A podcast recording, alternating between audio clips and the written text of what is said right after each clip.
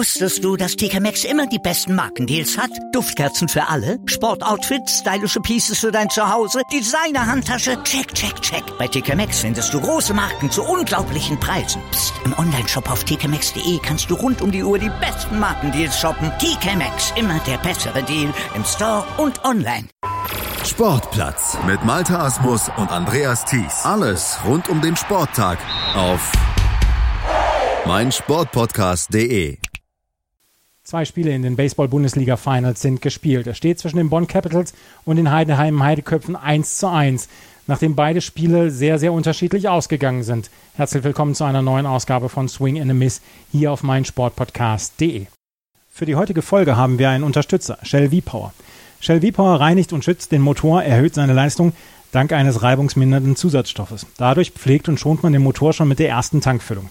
Shell V-Power ist somit sinnvoll für jedes Fahrzeug, unabhängig von Alter und Größe. Wer Premium tanken und Standard zahlen möchte, registriert sich für den Shell V-Power Smart Deal. Hier findet jeder Autofahrer das passende Angebot. Alle Infos zum Kraftstoff und dem Shell V-Power Smart Deal findet ihr natürlich im Netz unter shell.de slash vpower. Also, teste selbst und lass dich überzeugen. Erlebe das Shell V-Power Gefühl. Und jetzt kommen wir jetzt zu den Finals. Mein Name ist Andreas Thies. An meiner Seite wieder der Kommentator der letzten beiden Spiele, auch in Heidenheim, von ähm, München H Disciples Baseball TV bzw. EuroBaseballTV.com, Tim Collins. Hallo Tim. Hallo Andreas, wie geht's dir? Mir geht's sehr gut, wie geht's dir? Ja, gut, ich gucke gerade eine Jambalaya, so es riecht sehr, sehr gut. Sehr bei gut. Mir zu Hause. wie war das Wochenende? Du hast die beiden Spiele kommentiert. Äh, ja, es war sehr unterschiedlich, hast du schon erwähnt. Äh, mehr unterschiedlich, glaube ich, kann man nicht äh, sehen zwischen zwei verschiedenen Baseballspiele. Am Samstag das Spiel, vielleicht der Ton für das Spiel hat schon bei den ersten drei Schlagmännern ähm, gestimmt äh, waren. Und das war, war Philipp Schulz ein Bunt-Single hingelegt. Danach hat Simon Göring ein Bunt-Single hingelegt. Und dann Andrew Campbell ein Base-Hit für einen RBI, äh, ein Run. Und ja, drei Innings später war das 17 zu 0 für die Heidenheim Heideköpfe. Das war nicht genau der Auftakt, was die Bonn Capitals haben wollte. Und vor allem Sascha Koch äh, war sehr ungenau mit seinen Pitches. Man kann nur vorstellen, dass vielleicht äh, am Wochenende davor, wo er zwei Tage hintereinander sehr viel Pitches werfen muss, äh, vielleicht gab das irgendwas zu tun. Ich weiß nicht, der hat noch 44 Pitches ge geworfen im Spiel 1. Ein und ein Drittel Inning, sechs Hits, äh, zwei Walks. Und ich habe ein äh, bisschen mit den Heidenheimer Schlagmänner nachher gesprochen. Die haben gesagt, Sascha normalerweise sein Curveball, äh, wenn er Curveball und Changeup für Strikes wirft, dann ist er sehr, sehr äh, schwierig zum Schlagen. Aber am Samstag hat er kein Feel wirklich für den zwei Pitches und er musste nur Fastballs. Und dann haben die Heideköpfe einfach draufgehaut. Es ist ja so, dass wir über die Bonn Capitals jetzt schon seit zwei Jahren sprechen, dass sie über das Pitching kommen und dass sie ihre großen Erfolge dann auch immer wieder gefeiert haben, dadurch, dass sie super Pitching haben. Und Sascha Koch stand ja nur auch heraus in der Regular Season mit seinem Nuller ERA. Aber in den Playoffs scheint er noch nicht so richtig, so richtig dabei zu sein, beziehungsweise scheint noch nicht so richtig dieses, dieses Top-Feeling zu haben, was er in der Regular Season hatte. Oder lag es dann da an den Gegnern und jetzt in den Playoffs, dass er einfach immer nur auf die besten Gegner trifft? Äh, ich glaube, das hat mit beides zu tun. Bestimmt, dass die besten Gegner sind in den Playoffs, vor allem Offensive. Und es macht auch Sinn, dass äh, alle Pitchers ein bisschen erhöhte ERA hatten in den Playoffs. Und äh, es ist auch so, in den letzten, ja, in, im Laufe der Saison, da hat nur vier Appearances gehabt, wenn ich das richtig erinnere. Und in Playoffs hat er jetzt mehr gepitcht als in regulären Saison. Und normalerweise ist er quasi in Tandem benutzt mit Maurice Wilhelm. Der Plan sowieso, wenn man die letzte vier Wochen Boxscores anschaut, ist, dass Sascha Koch ungefähr sechs Innings wirft und Maurice Wilhelm eingewechselt ist für den Save für 7 8, 9 als äh, Fireman sozusagen. Und äh, das war bestimmt auch der Plan am Samstag, aber hey, es war sehr, sehr heiß an den Tag. Und äh, ich habe auch gehört, dass die Bonn Capitals ein paar Probleme mit der Anreise hatten und sie sind erst um zwei Uhr morgens angekommen und dann könnten sie nicht mehr, sie könnten nicht früh zum Stadion kommen, weil der Busfahrer musste elf Stunden Pause haben. So, die haben keinen Schlag äh, Practice, die haben keinen Infield genommen. Die sind kurz vor dem Spielbeginn äh, am Platz entstanden und äh, Ja, es, ist ein, es war ein sehr, sehr schwieriger Tag am Samstag, aber dann Sonntag war ganz, ganz anders für ja. die Bonn Capitals. Und wir haben eine ausgeglichene Serie, wie wir erwartet haben, obwohl das erste Score total lopsided war. Ja, also äh, wir, wir, müssen, wir müssen diese Geschichte dann ja nochmal aufrollen, weil 17 zu 1 ist ein wirklich ungewöhnliches Ergebnis, gerade für die Bonn Capitals, die so ein gutes Pitching haben. Und du hast es gerade gesagt, die Anreise scheint nicht wirklich gut verlaufen zu sein. Sie haben ähm, sehr spät erst, beziehungsweise gar kein Betting Practice gehabt, sehr spät erst den Platz erreicht, sodass man vielleicht dann auch so ein bisschen sagen muss, okay, dieses Spiel sollten wir einfach vergessen vielleicht, oder? Das ist eine, eine Sache, ja, die ist komplett schief gelaufen, gerade auch komplett in den ersten drei Innings. Ähm, es sind dann noch vier Spiele, vier weitere Chancen dann ja auch da für die Bonn Capitals, diese Serie noch zu gewinnen. Dieses erste Spiel muss man dann ja auch so schnell wie möglich abhaken. Und vielleicht war es ja auch ganz gut, dass die Bonn Capitals keinen Do Doubleheader hatten an dem Tag. Bestimmt war das gut. Ähm, es gab einige gute Dinge. Ja, wie du gesagt hast, den ersten drei Innings, da, da haben die Heideköpfe alle offensive Schaden gemacht. Äh, die haben drei im First Inning, fünf im zweiten Inning und neun Runs im dritten Inning äh, gescored. Und danach war es relativ ruhig. Die letzten vier Innings gingen ziemlich schnell. Ein paar gute Dinge für die Bond Capitals. Und dann werden wir kurz über die sehr, sehr gute Dinge für die Heideköpfe sprechen, auch weil das ist ein bisschen unfair, wenn wir nur über eine Seite sprechen. Aber äh, Nico Weber hat vier Innings gepitcht und nur einen Run zugelassen. Und das war sehr, sehr hilfreich, weil Alex Derhack wollte unbedingt nicht seine beste Pitchings ausnutzen in den ersten Spiel, wann es so äh, ein riesiger Rückstand gab. Und dann auch im siebten Inning hat Kevin Van Mansell einen Home Run geschlagen. Der hat ziemlich äh, leise zwei Hits in den Spiel gehabt. Ein Home Run äh, gegen Logan Grigsby zum einzigen Run der Bonner. Und dann am nächsten Tag hat er auch sehr, sehr gut geschlagen. Aber für die Heideköpfe, wir müssen auch schlagen, die haben wirklich alle Pitches sehr, sehr gut gehauen. Im gesamten Spiel, es gab nur sechs Walks. Normalerweise sieht man einen äh, Score von 17 zu 1 und man denkt, oh ja, was ist passiert? Es gab wahrscheinlich viel Walks, Hit by Pitches, Errors und bla bla bla bla bla. Ja, die Heideköpfe haben 18 Hits äh, gehauen und ja, vielleicht zwei oder drei waren ein bisschen großzügig oder cheap, aber die anderen waren sehr, sehr hart geschlagen und die Heideköpfe, die haben was ihr ähm, stark, die haben was gemacht, was sie immer sehr stark gemacht haben und das ist den Ball überall im Stadion hauen. Die ähm, Heideköpfe haben, jeder der Starting Nine hat mindestens einen Hit gehabt und Ludwig Glaser zum Beispiel auch mit drei Hits dabei gewesen und drei RBI. Ähm, Andrew Campbell hat vier Runs gescored, zwei Hits hat er gehabt insgesamt. Also es war eine sehr ausgeglichene Offensive der Heidenheim Heideköpfe und sie konnten es sich leisten und das wird vielleicht für das nächste Wochenende dann auch nochmal wichtig. Mike Bolsenbrock hat nur fünf Innings auf dem Mount gestanden, hat nur 50 Pitches gehabt, vier Strikeouts. Den konnte man nach fünf Innings vom Mount runternehmen, ohne in irgendeiner Weise Angst zu haben, dass das noch schief geht. Bei, bei einem Vorsprung von 17 zu 0 ist einfach die Chance sehr gering, dass das noch aufgeholt wird. Ja, und das war auch eine Chance für Klaus Eckle, Marcel Giroud und Logan Grigsby ein bisschen Work zu bekommen. Marcel Giroud hat ein sehr, sehr gutes Inning gepitcht, ein Walk, ein Strikeout. Aber Bolsenbrook war so, so gut an den Tag.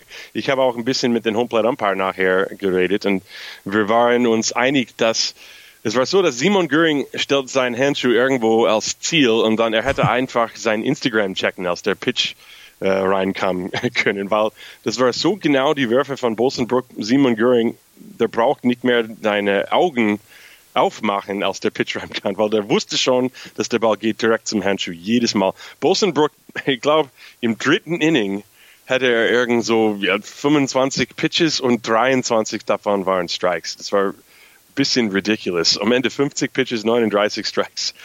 Und äh, ich habe auch einen Witz gemacht nach dem Spiel. Und ja, vielleicht kann Bosenbrook noch am Sonntag auch pitchen, weil er hat fast nichts gemacht. Der war, das Spiel war eineinhalb Stunden alt und Bosenbrook stand insgesamt vielleicht zehn Minuten auf dem Mount weil die unteren Hälfte der Innings haben immer sehr lang gedauert, weil die Heidenheimer so viele Runs gescored haben.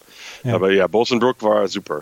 Ja, Bolsenbrook also so ein bisschen der Held des Spiels für die Heidenheim Heideköpfe, weil er dann extrem gut gepitcht hat. Aber eins, ein Wort möchte ich noch zu Nico Weber verlieren. Nico Weber, drei ein Drittel Innings, du hast es eben gesagt, drei Hits hat er zugelassen, einen Run. Es ist ein Blowout gewesen. Dafür konnte Nico Weber nichts. Ähm, das ist einfach schiefgelaufen in den ersten Innings.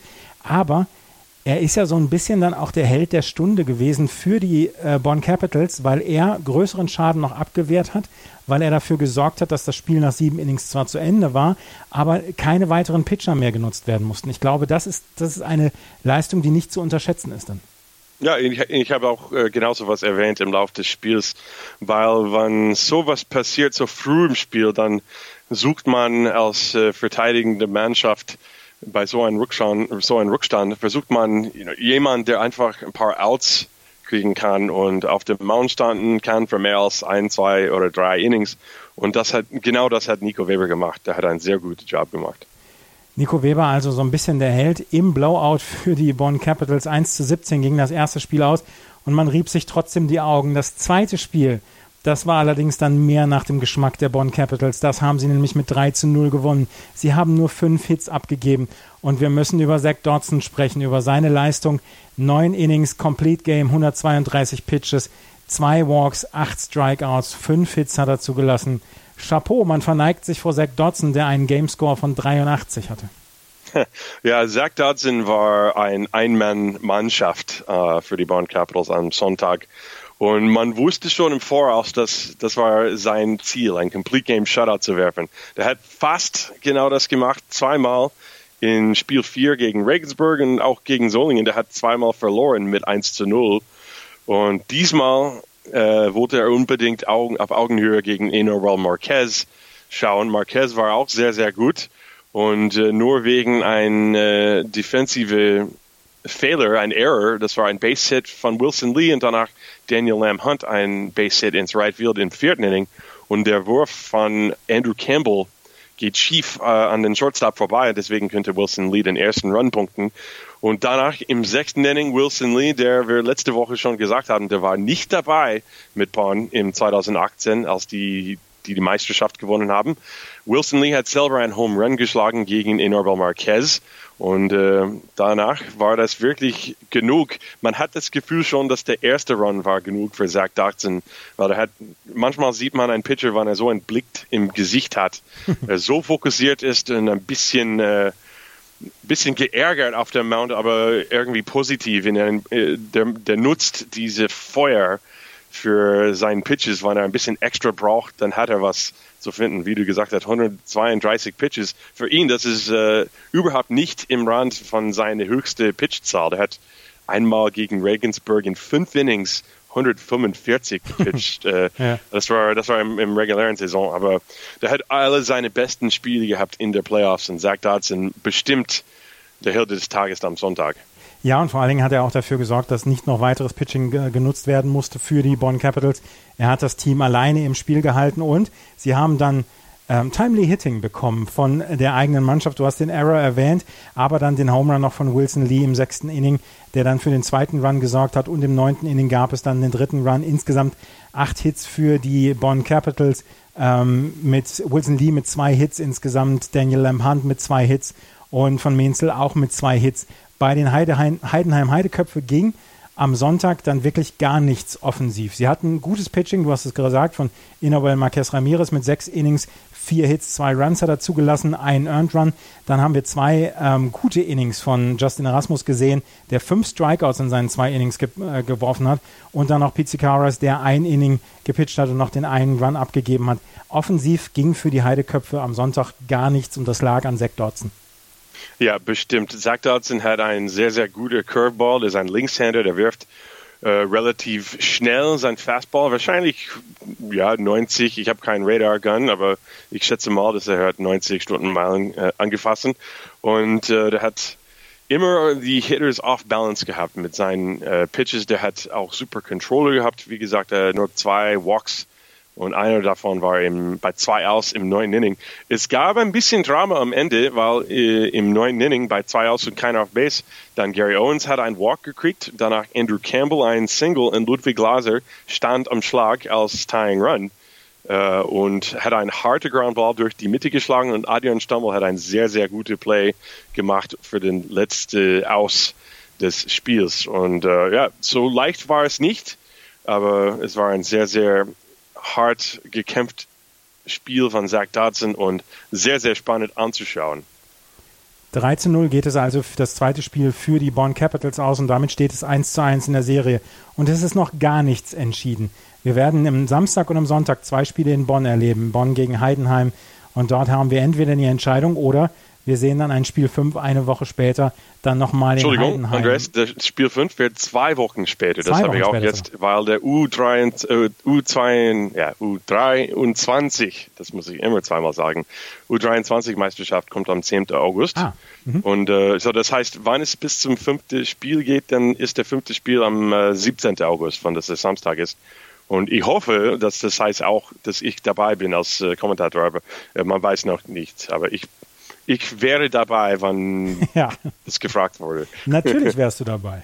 Ja, Zehnte werde ich nicht, weil ich kann nicht am Zehnten. Ah, das, das, sehr gut. Deswegen. Also, ähm, am Samstag und am Sonntag gibt es die beiden Spiele Bonn gegen Heidenheim und am 17. August gäbe es dann ein Spiel 5, sollte es dann notwendig werden.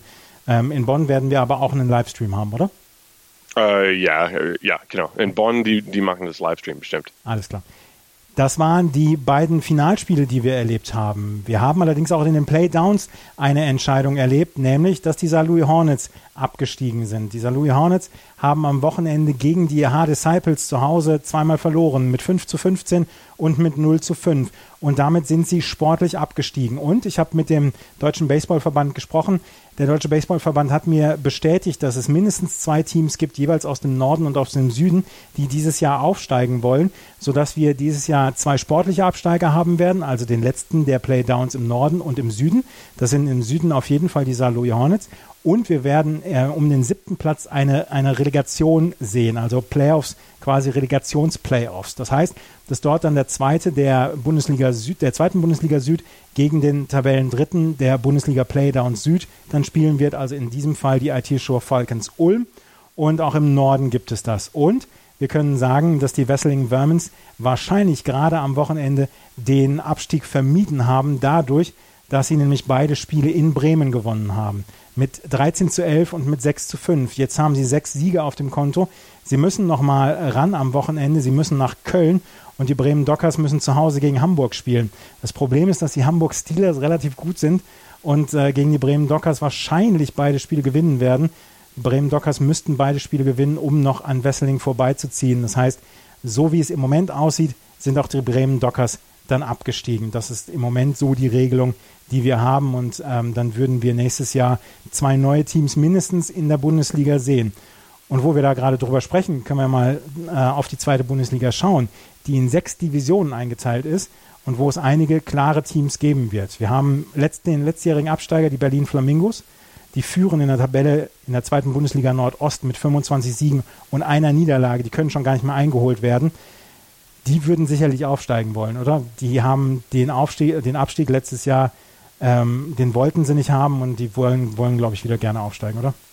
Ich glaube schon, weil auch bei ihrem Branding auf ihrer Website steht äh, Goal Bundesliga oder irgend sowas. So, es ist auch in der Öffentlichkeit, glaube ich, dass die bestimmt wieder in der ersten Bundesliga äh, aufsteigen möchten. Absolut. Also die ähm, Berlin Flamingos, die stehen auf jeden Fall in der Bundesliga Nordost, in der zweiten Bundesliga Nordost schon als Sieger fest.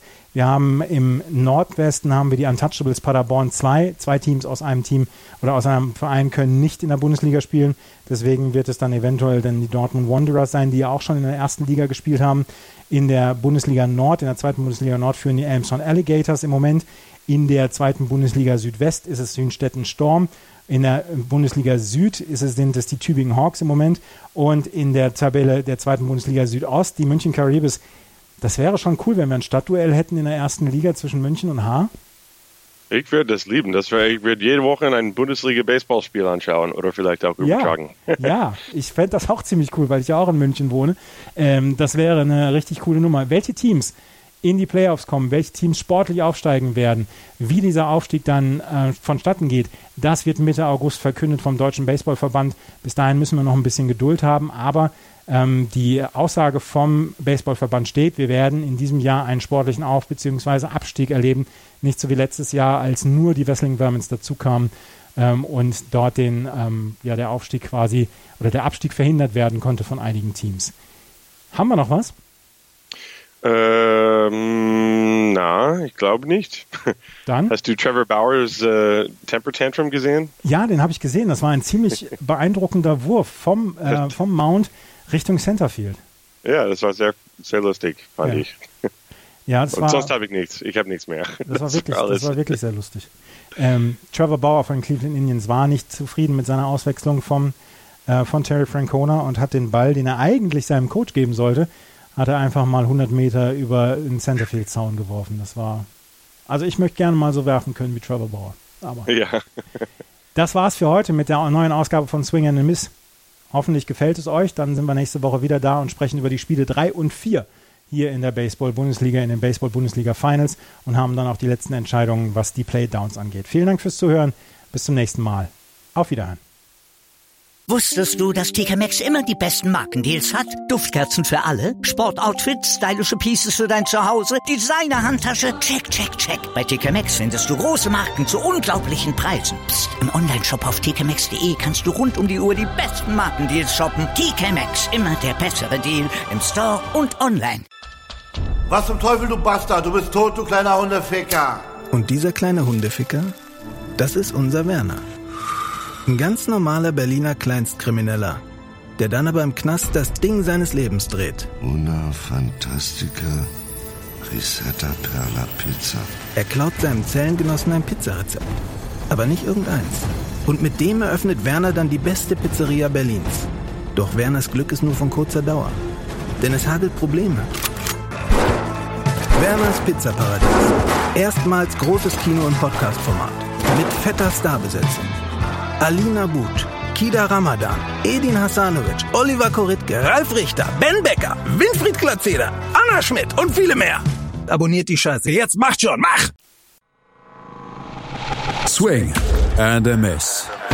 Der Podcast zur Baseball-Bundesliga. Das Neueste aus der stärksten Liga in Deutschland. Von Hamburg bis nach Haar. Von Heidenheim bis Paderborn. Tim Collins von EuroBaseballTV.com und Andreas Thies schlagen die verbalen Home Runs. Swing and a Miss. Jetzt abonnieren auf meinsportpodcast.de.